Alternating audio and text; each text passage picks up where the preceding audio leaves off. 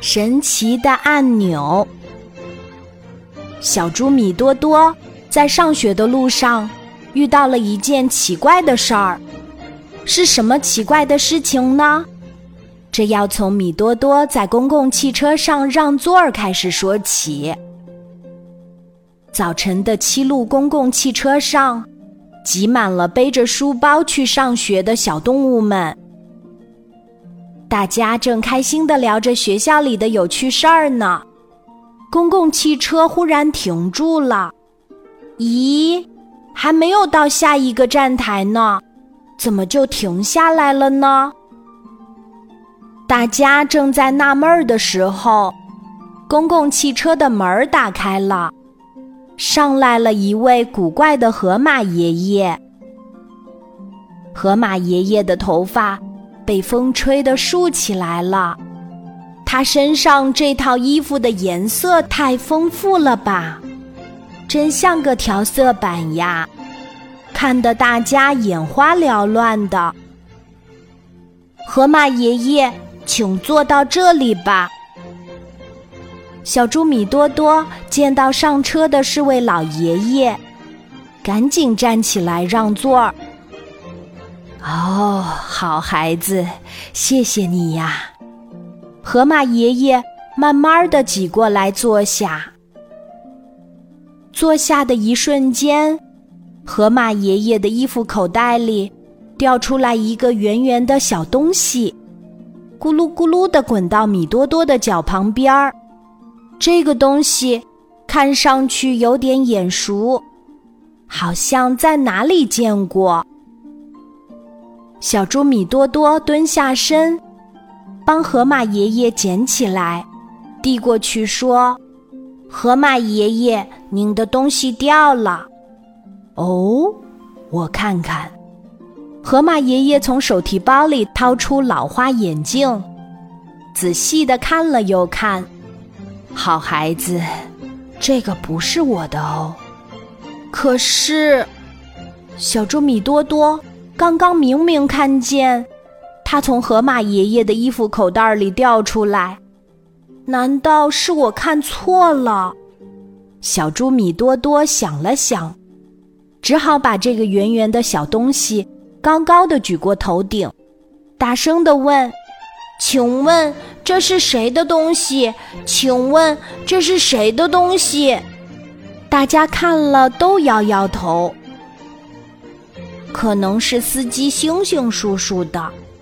小猪米多多又挤呀挤，挤到公共汽车的最前排，拿给他看看。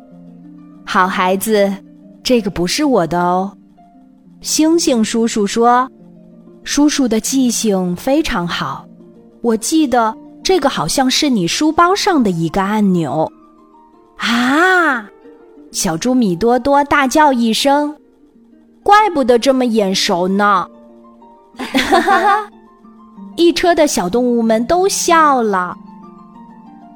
下车后，小猪米多多还是有点迷糊，刚才发生的事情。感觉有点怪怪的，这真是一个来历不明的按钮。小猪米多多忽然发现自己书包上的按钮其实好好的，并没有掉下来，它们长得真像呀！小猪米多多随手按了一下手心里的按钮，神奇的事情发生了，除了小猪米多多。周围所有的东西都静止了，路上的车辆，天上的鸟儿，水中的小鱼，就连学校操场上的足球，都定格在了半空中。我知道了，小猪米多多忽然明白了，这是河马爷爷的东西，是他用这个魔法按钮，让我们的公共汽车停下来的。